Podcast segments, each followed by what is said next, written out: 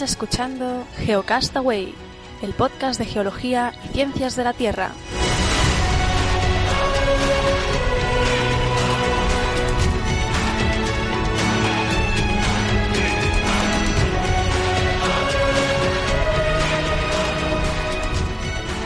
Saludos, geonáufragos del mundo. Bienvenidos a Geocastaway, el podcast de geología y ciencias de la Tierra, en su edición semanal. Hoy es 10 de marzo del 2016. Ya queda poco para mi cumpleaños.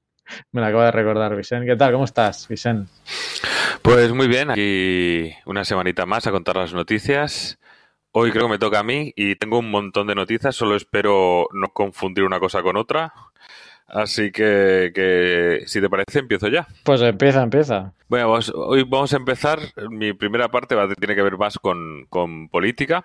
Vaya. Con, sí, bueno, con política. ¿eh? Pero vamos a empezar primero con, con, un... Es un artículo, es bastante extenso, lo tenéis como siempre en el Delicious, que es un artículo que está basado en un libro, ¿no? El título del artículo es eh, Informe que las grandes eléctricas no quieren que leas.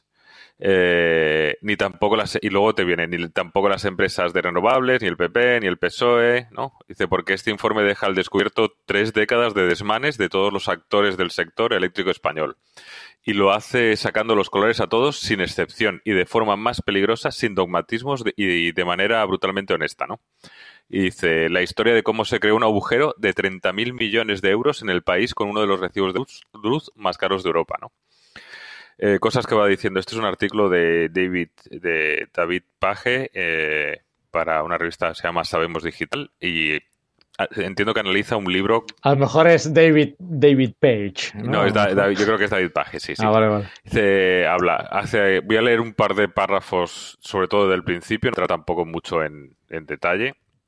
Para todos aquellos que vivís en España creo que es súper interesante, eh, pero ya ahí os lo dejo.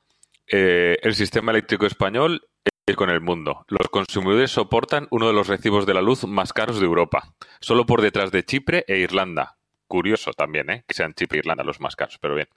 Después de sufrir una subida dramática de la factura del 72,5% entre 2004 y 2014.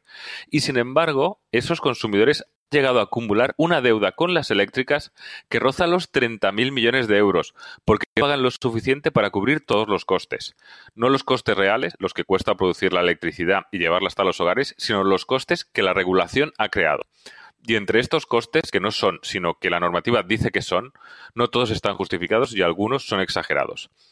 Eh, también habla del tema de las renovables y de que España ha adelantado a Venezuela como el país con más demandas de arbitrajes internacionales. Esa es una noticia que en algún otro semanal de hace tiempo ya hablamos. Y como digo, eh, hay, es un, la, el, resumen este, este esta noticia sobre el libro, está y, pero vamos, el libro en sí se llama, es del periodista Iñaki de las Heras y se titula Informe Frankenstein, ¿por qué cuando haces clic el sistema eléctrico hace crack? ¿no? De la colección Nuevos Textos y de la editorial eh, eh, Cuarto de Letras. Eh, tiene diferentes apartados, pero voy a leer para terminar, ya os digo, yo creo que está bastante interesante, o, ahí lo tenéis, eh, las cinco causas principales, así de esquemáticas, que, que pueden justificar o hablan de, la, de cómo se ha creado el déficit de tarifa, esos 30.000 millones, ¿no? Y dice que entrelazan y que se retroalimentan durante décadas. Y empieza con la decisión de abrir la puerta a pagar la electricidad a plazos, acumulando deuda en lugar de pagar el precio que se reconocía. Los costes que se fueron sumando a la factura, fueran reales, fueran sobre retribuciones o fueran ayudas a las empresas más o menos encubiertas. La decisión de los políticos, sea por electoralismo, sea por sensibilidad social, de postergar las subidas de luz y hacerlo sin atajar las causas del incremento de los costes. El desplome del consumo como consecuencia de la crisis económica, lo que hundió los ingresos del sistema y se hizo imposible cubrir los costes reconocidos y todo añadido con errores normativos que cortocircuitaron la ordenación de la parte regulada de la factura, alumbraron un funcionamiento defectuoso del mercado. Como digo, resultado 30.000 millones. Pero no solamente se queda en esto, se queda, se eh, entra en más detalle, habla eh, eh, de, de, la historia un poco, ¿no? Desde, desde, por lo menos desde el año 2000, incluso se remonta a alguna época anterior. Pero bueno, que ahí está el libro, ahí está el artículo.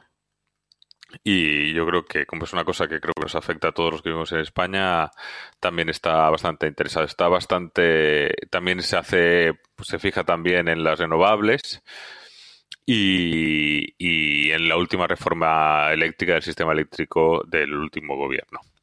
Y como he dicho que íbamos a hablar de política, voy a seguir hablando de política, pero en este caso no de la española, sino la de Estados Unidos, que no sé si nos afecta o nos afectará a todos. Y el hecho es que Clinton, la Hillary Clinton, que como no sé si lo sabéis, pero es la, una de las candidatas demócratas a, presidente de Estados Unidos, sabéis que en Estados Unidos primero eligen entre republicanos y demócratas y luego hacen la carrera ya para las elecciones. Está luchando, digamos. Una verdadera democracia. Está luchando contra Bernie Sanders, eh, que es, es eh, el, el, otro candidato demócrata. Y se pensaba que, que, iba a arrasar Hillary Clinton, pero el otro le está enfrentando batalla. Yo no, es un tema personal, ya me más Bernie Sanders lo que he escuchado de él que, que Hillary, pero, pero bueno. Eh, bueno, ¿y Donald Trump? No, no estoy hablando del bando demócrata, del bando demócrata, del bando republicano. Ya, ya, no, quiero, no, ya quiero, que, no ya quiero que ni estamos nombrarlo. hablando, te estoy picando, te estoy picando. No quiero ni nombrarlo, ¿no? Entonces, eh, bueno, eh, en el último debate televisado, eh, que eran las elecciones, eran en el estado de Michigan, eh, se posicionó por primera vez, digamos, en contra del fracking. O tampoco eh, tan radicalmente, porque realmente lo que vino a decir es que, que ella va, a apoyar que allá donde las comunidades, los gobiernos locales o así decidan eh, por sus ideologías o lo que sea eh, que no haya fracking, pues eh, que ella lo, lo apoya, ¿no?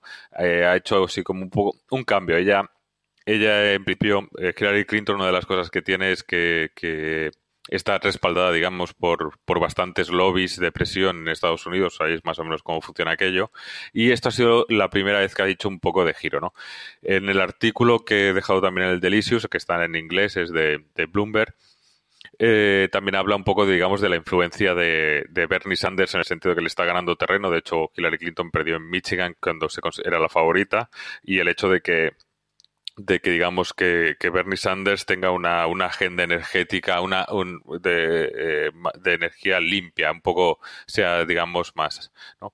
lo cual pues como siempre por eh, como te recibes por todos lados, unos nosotros terminan de creer, eh, los de los grandes lobbies dicen que es demasiada la, la, influencia de Bernie Sanders, pero bueno, también es eh, relativamente anecdótico, porque por lo que he podido leer y entender, eh, los permisos de fracking o las regulaciones del fracking las tiene que dar eh, los gobiernos locales o estatales. Y realmente el presidente eh, poco puede hacer, es decir, porque no parece eh, real que vaya a prohibir eh, a prohibirse el fracking por una ley estatal. Con lo cual tampoco es que se haya mojado mucho, pero por lo menos se ha posicionado o ante los medios en contra un poco del, del fracking. Eh, no sé si, si, iba a decir alguna cosa más, pero se me, se me ha ido. Así que, bueno, uh, también estaremos ahí pendientes, ¿no? ¿Qué vas a donar para la campaña de Sanders? No, no voy a donar, no, no voy a donar ni, no, pero pero bueno, eh, ahí yo creo que también es, es, interesante, ¿no? Que por la presión de, de, ahí que Sanders precisamente se está caracterizando por tener bastante apoyo eh, social, de base social, frente, frente a Hillary, que es más de, de, las grandes compañías. Así que nada, ahí estaremos también pendientes, ¿no? Qué, qué decisiones toman y cómo, cómo eh, evoluciona un poco todo ese tema. Muy bien. Pues eh, yo voy a, voy a, seguir yo con, con, una continuación de la semana pasada. ¿Te acuerdas que hablamos de, estuve hablando del, del, impacto del meteorito que acabó con los dinosaurios? Que se había publicado un nuevo estudio, que se habían recopilado muchas más informaciones de perforaciones. Pues resulta que eso era el preámbulo para realizar una nueva perforación durante, durante este año en, en un lugar de, del cráter que se llama uh, Peak Ring, Peak Ring, perdón, que es, eh, a ver, va a ser difícil de intentar explicar esto para los que estén en audio, eh, es la zona eh, concéntrica de los anillos del impacto, no sé si tenéis en mente la, el impacto del meteorito de la zona de, del Yucatán, mmm, pues hay la, la parte exterior del cráter, digamos, el cráter, el, el, el, extremo del cráter, y hay como un anillo concéntrico interior que tiene forma de, tiene, es como un pequeño domo, pero es un anillo concéntrico en el interior. Ese es, ese es el que le llaman uh, uh, el, el peak, ring. Pues ahí, ahí es donde quieren perforar. Pero, bueno, antecedentes. Eh, resulta que hay un proyecto que se llama Proyecto Científico de Perforación del cráter de Chicxulub, que es así como se llama el cráter, y para abreviar, pues es CSDP. Eso está en Yucatán. Eh, el cráter tiene un diámetro de 200 kilómetros aproximadamente y, como os digo, tiene anillos múltiples. En los que estáis en YouTube estáis viendo uh, la imagen. Sí, sí. Entonces ves, Vicen, que uh -huh. está la parte externa del cráter otro. y adentro, adentro uh -huh. hay otro anillo concéntrico y ahí, ahí es donde quieren ir a perforar. Uh, pero, pero en, el, en, el, en el anillo mismo o Sí. dentro del anillo. no, sobre la cresta del anillo. Sobre la cresta del anillo. Sobre la cresta. Ahí es donde quieren ir a hacer una perforación de unos 1500 eh, metros en un lugar ya identificado a unos 30 kilómetros mar adentro desde el puerto del Progreso. Y eh, ahí la profundidad del agua es de unos 17 metros. Aquí los que estén en YouTube lo vais a ver perfecto, ¿eh? como al impactar el, meteorito expulsó todo el material, se hizo un, un levantamiento interno y al volverse a depositar ese material creó el Peak Ring, creó este, este, este pequeño domo concéntrico interior.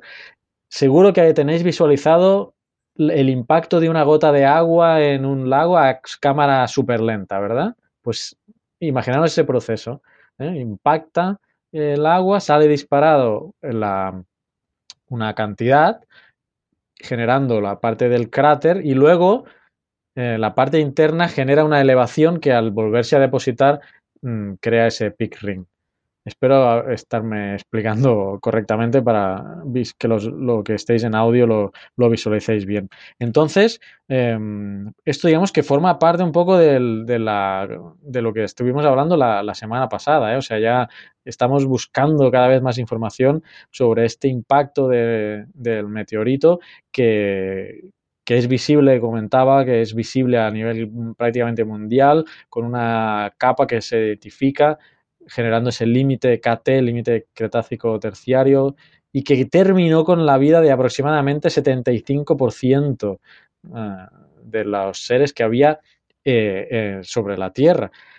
Así que el, el, enfoque que quieren darle a este estudio es encontrar evidencias de cómo fue el proceso de que la vida volvió después de este cataclismo tan brutal y si el propio cráter pudo ser la la casa para nueva vida microbiana. Eh, pensad que es el único, creo recordar haber leído que es el único cráter y el único peak ring existente en la Tierra de estas dimensiones. O sea, no tenemos un impacto tan brutal sobre la Tierra mmm, de estas características y que quede preservado. ¿Eh? porque habrá habido, pero sea este peak ring pues se, ha, se habrá erosionado sí, con el paso del tiempo. O, en, o hace, sí, 3.000, 4.000 millones de años, ¿no? En la Tierra primigenia, cuando claro. todavía, sí, sí. Sí, sí, pero digamos, en la Tierra actual, pues es el único lugar donde podemos estudiar esto. Podríamos, podríamos ir a otros planetas o a otros lugares fuera de la Tierra a ver eso, pero eh, de estas dimensiones, pues es el, eh, creo recordar que es el único que, eh, que, se conserva para poder estudiarlo. Así que, pues nada, a ver, estaremos pendientes de, de este nuevo estudio que se encadena con lo que os comentaba la, la semana pasada. ¿eh? Ahora quieren hacer esta perforación en el Peak Ring. Y hasta aquí la, la noticia del Chicxulub, que he visto por ahí lo que significaba, pero ya no me acuerdo, pero sí tiene un significado en, en, en la lengua que, que sea. Bueno, voy, a jugármela, voy a dejar dos noticias para luego y voy a hacer ahora un breve comentario. Voy a compartir la, imagen porque no sé si lo sabéis, pero el, glaciar El Perito Moreno, que está en el sur de Argentina, cada cuatro o cinco años se produce, eh, no sé, choca contra... Se produce un fenómeno, ¿no? En que en que se... No sé si lo estáis viendo, va aquí, claro, en el que se... derrite. Eh, derrite, bueno, sí, sí, se dan los colapsos estos Se del colapsa. hielo. Sí, sí. Y lo tenía en pausa, por eso no lo estabais viendo. Y ha pasado hoy, ha pasado hoy, llevaban ya unos días esperando que pasara y lo bueno es que, aparte de que es un fenómeno extraño y, y raro y difícil de ver, lo que pasa desde el Perito Moreno es que hay una ciudad relativamente cercana, se puede llegar hasta esa ciudad en carretera, con lo cual eh, había unas 2.000 personas, estaban las cámaras de televisión grabando y se ha podido documentar, quiere decir que es una de las cosas, aquí se está viendo cómo está cayendo una parte. ¿Eh? O sea, que, que eso, que es un fenómeno, como digo, que pasa cada unos 4 o 5 años. Eh, Lo único que la, última vez, eh, creo que lo está por ahí abajo, creo que fue en el 2010, eh, fue de noche, fue de madrugada y por eso no, no había tanta gente, no ha sido tan espectacular. Pero bueno, por ejemplo, en, en diferentes medios lo vais a poder ver seguramente eh, las diferentes imágenes y todo eso que, que han suministrado. Mira, aquí está, se está viendo bastante bien cómo cae una gran parte. Eh, así que, que nada, eso lo dejamos. ¿Y en la, en la noticia no lo vincula con el cambio climático? o- No, no, es, es, un, es un evento recurrente de que pasa cada cuatro o cinco años, el glacial va creciendo, el, eh, es- va, va creciendo y va chocando contra la zona de rocas, con lo cual hace que empiece a circular el agua por debajo y, y debilita el glaciar y entonces es cuando se produce cuando se producen estos colapsos. Eh, así no es, eh, no sé si tendrá, si se dirá- habrá aumentado la tasa y Si será se ha agudizado más. Sí, pero, claro. pero no, no, en principio no está, no está, no está vinculado a eso. Otra noticia con la que quería a- hablar es que eh, han- en la universidad, no sé de dónde era la universidad. Bueno, tengo la universidad, sé que es Feng Atal, pero bueno, han, han hecho otro un estudio para han, ah, para han conseguido sacar un nuevo modelo de viento solar para para, para mejorar ¿De qué? ¿De qué? el- los vientos solares, Sí, sí. un nuevo modelo de predicción de los vientos Ah, de- solares, digamos ok. que de la previsión del tiempo solar, digamos. ¿Qué influencia tiene esto? Pues tiene mucha influencia en el sentido de todos los satélites y de todas las cosas que tenemos orbitando alrededor nuestro y tiene mucha importancia del- en- porque esas, hay tipos de radiaciones que son arrastradas por este viento solar que pueden hacer a todos estos satélites. Entonces, eh, tener una predicción y poder tener una cierta capacidad de maniobra, pues es bastante importante. Eh, eh, entonces eh, han mejorado el, el- el- el modelo antiguo. Es un estudio, como digo, de Feng at- et al. Lo tenéis ahí. Y, bueno, parece ser que el, previo modelo antiguo era de magnetohidrodinámica, simulación hidro, eso, magnetohidrodinámica, y en este y este pues lo, lo han lo han ido mejorando, lo han hecho haciendo más preciso. Así que nada, eso por otro lado. Y luego, otra noticia que me llama bastante la atención, entre otras cosas porque mi querida suegra es de allí, es eh, una noticia sobre México. Que tú sabes, eh, yo lo sí que sabía que, que se está subsidiando, pero tú sabes el- la tasa de subsidencia Bueno, pero no de todo México. ¿o qué? Sí. De, Mex- de México ciudad. Ah, de bueno, México DF. yo, yo he visto unas imágenes de, de unos, de unos tubos de pozos en la- cuando estuve estudiando el posgrado de hidrogeología. Nos pasaron ahí de por motivo, no sé si será el motivo que vas a comentar, pero por, por extracción de agua subterránea y quitar esa lámina de agua, hubo una subsidencia brutal de, estoy hablando de 15 metros, o sea, una pasada. Es que Pero no sé si es lo el, mismo. el tema. Bueno, están hablando de que, de que tiene un ratio de subsidencia de un metro. Me parece una barbaridad. Anual, ¿eh? Anual, me parece Anual, mucho. sí, Eh, me lo creo. Si, si, tú, si tú visitas los, el- en la plaza del Zócalo, que es donde está la, la catedral, en la catedral tiene una fachada que se ve tumbada, al lado donde está la Basílica de la Virgen de Guadalupe también hay otras, hay bastantes edificios que los ves afectados por la subsidencia. Todo tiene que ver, eh, si, alguna vez podéis ir a, México, a DF, al Museo Antropológico, también que ver un poco dónde estaba el asentamiento. Es una zona, era una llanura de inundación, una zona de, de, de, de- de, barros y lodazales eh, y obviamente con la presión de, población que tienen, es a lo que lo vinculan en el estudio. Eh, pensemos que es una ciudad que tiene 21 millones de personas más o menos censadas, es decir, que, que, que yo que en principio puede que sean más y tienen las necesidades del agua y casi todo el agua que se consume eh, eh, o un gran porcentaje del agua que se consume se, se, extrae del subsuelo de la propia ciudad con lo cual pues obviamente la tasa de recarga no da para para cubrir o recargar el acuífero y ahí es donde se está se, se vincula se vincula el, el, la subsidencia de la ciudad. Pero pero lo que te dicen eh, es una población que sigue creciendo, al ser la capital sigue llegando todavía más inmigrantes, sigue aumentando, bueno, allí creciendo la ciudad, con lo cual el, problema parece que se va a perpetuar o va a seguir. Hay algo, van eh, no, no hablan de ninguna solución o de ningún nuevo enfoque, pero, pero bueno, a lo largo puede ser un cierto problema, ¿no? Y ahí está, pero sí, sí, un metro me parece una barbaridad.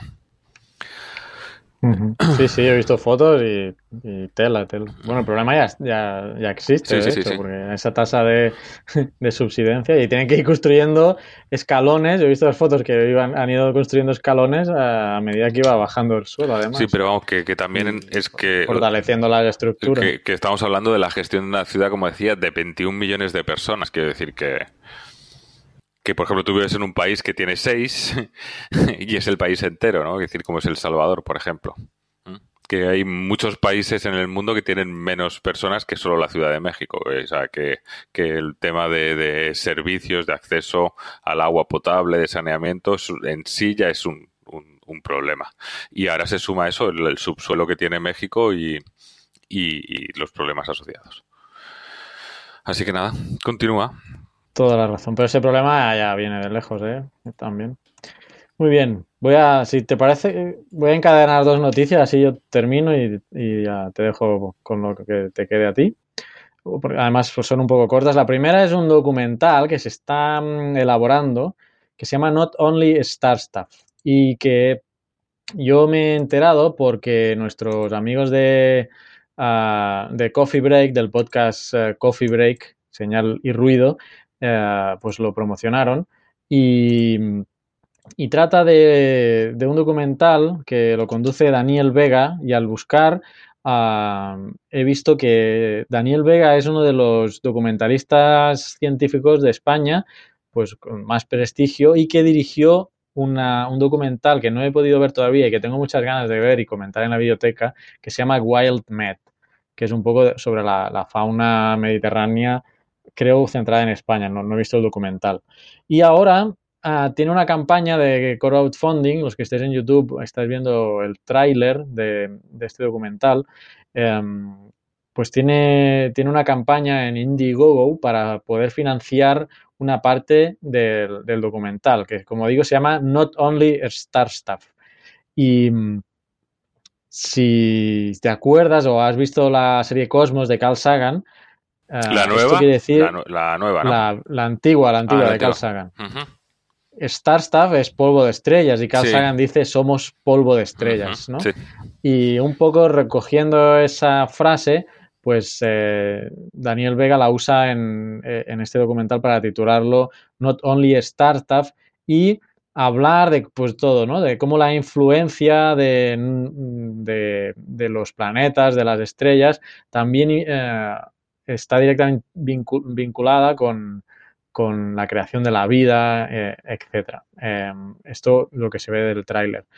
Él ha, enviado un mail, envió un mail que os quiero leer, envió un mail a la, a la ASECIC, que es la, es la Asociación Española de Cine e Imagen Científico a la que pertenece, y quiero leeros un poco para, porque él también ahí em, habla un poco del documental y por qué está pidiendo esta colaboración. Eh, dice, hola a todos, si queréis formar parte de la creación de un documental para televisión y disfrutar, espera, a ver, sí, de un montón de, de, y disfrutar de un montón de recompensas que tenemos preparadas, esta es vuestra oportunidad.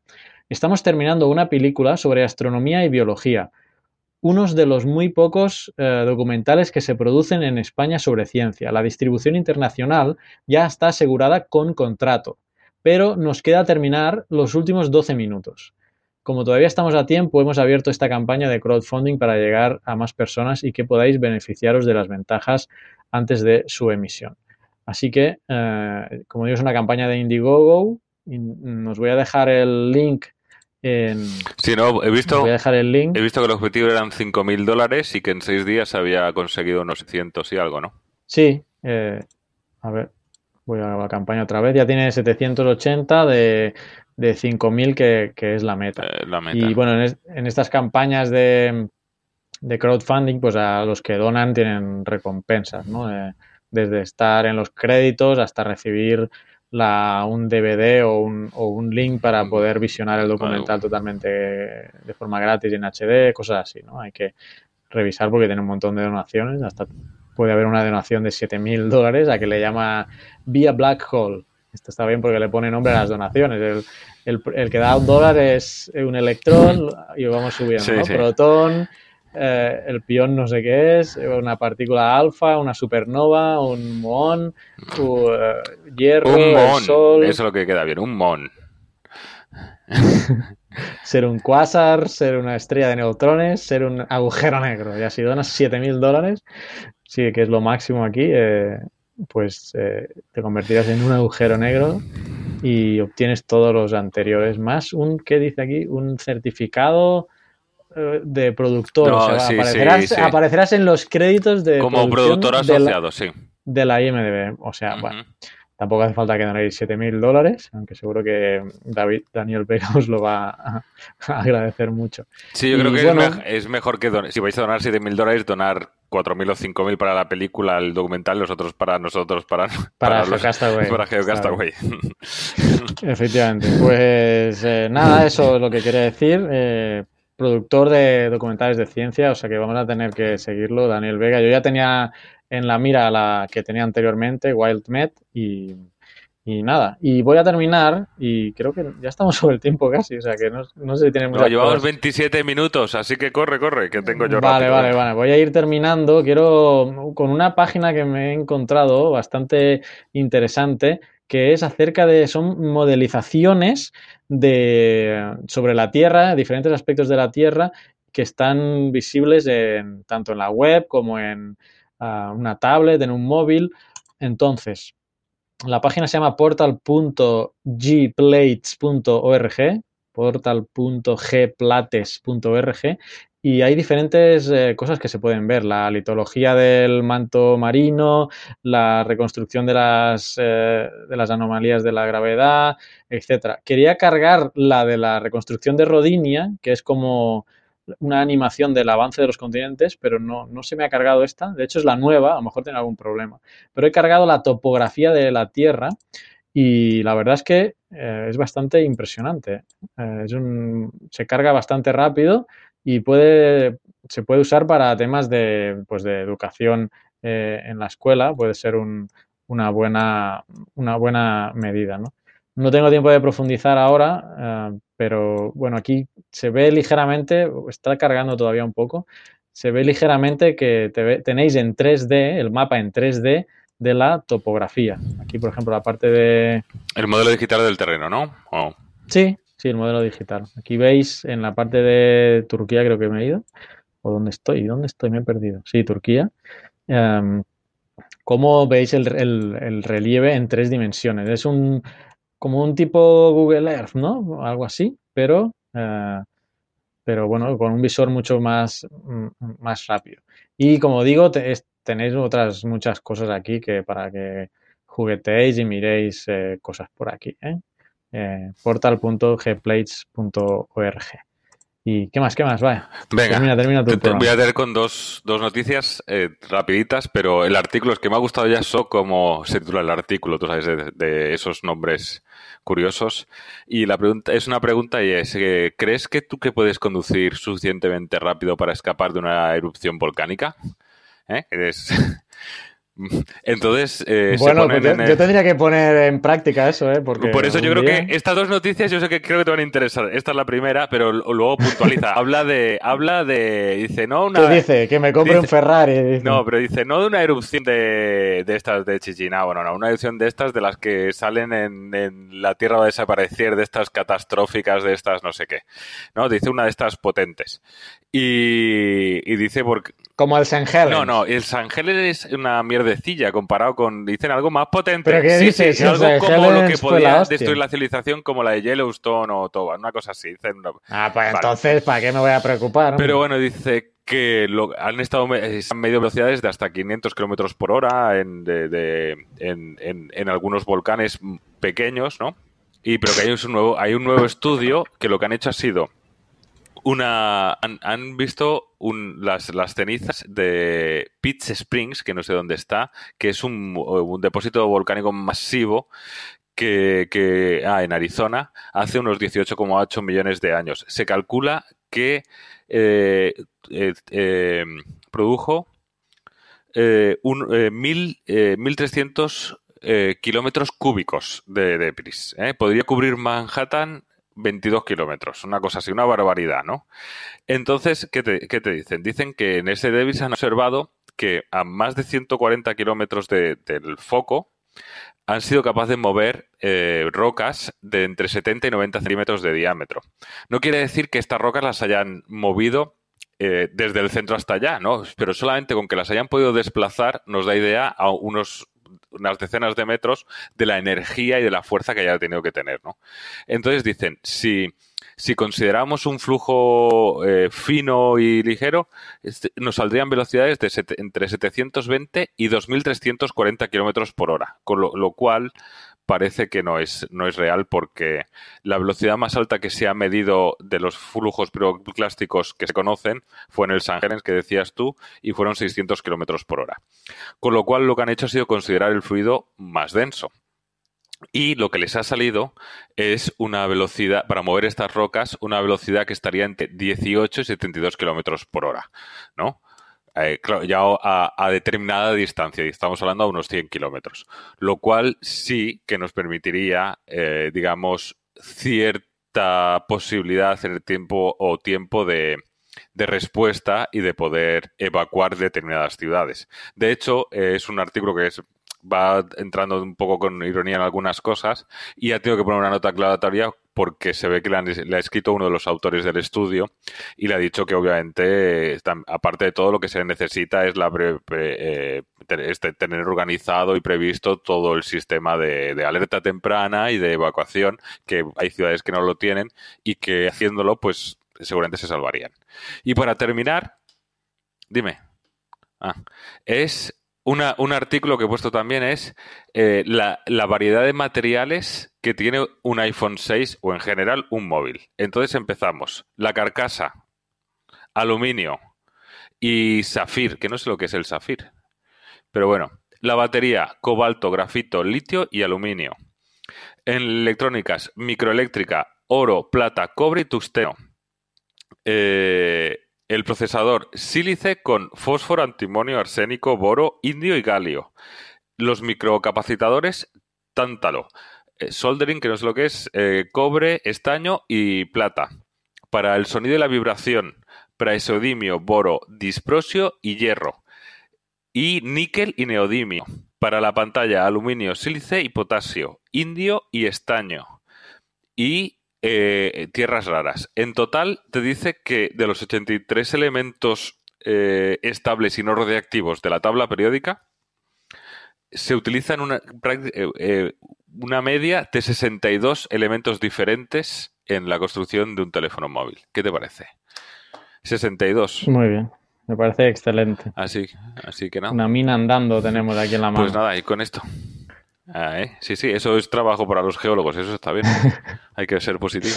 Bueno, vamos a entrar de otro día en el tema moral de la explotación minera en, otro- en países africanos, por ejemplo. Bueno, no, no voy a ir tan lejos. Aquí en Sí, hombre, yo Centroamérica. trabajo para los geólogos. Otra, otra cosa es que las extracciones se hagan de forma ilegal, pero que se debían, que se debía, si siempre que se hagan cumpliendo los requisitos eh, mínimos de, de, de, de, obviamente, de que no sea de explotación, manteniendo unos, unos mínimos de, de, de, limpieza, de higiene medioambiental, de no contaminación, pues claro, todo eso es bienvenido. Siempre está bienvenido, ¿no? Por cierto, que buscate un programa que hicimos con el del Coltán, ¿eh? buscad nuestro geocastaway.com, la barra del buscador, poned Coltán ahí, hicimos una entrevista a Jesús Martínez Fríaz, creo recordar, sobre el Coltán. Nos hemos pasado el tiempo, Vicente. Hasta la semana que viene, ¿no? Bueno, qué, qué, novedad. No, hombre, a veces pues hemos hecho 27, 28. Sí, venga. Pues nada. Saludos. Adiós.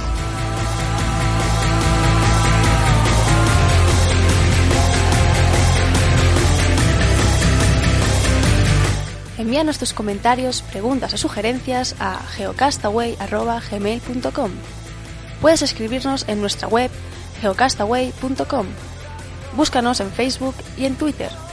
Y escúchanos también a través de iTunes, Evox o Miro.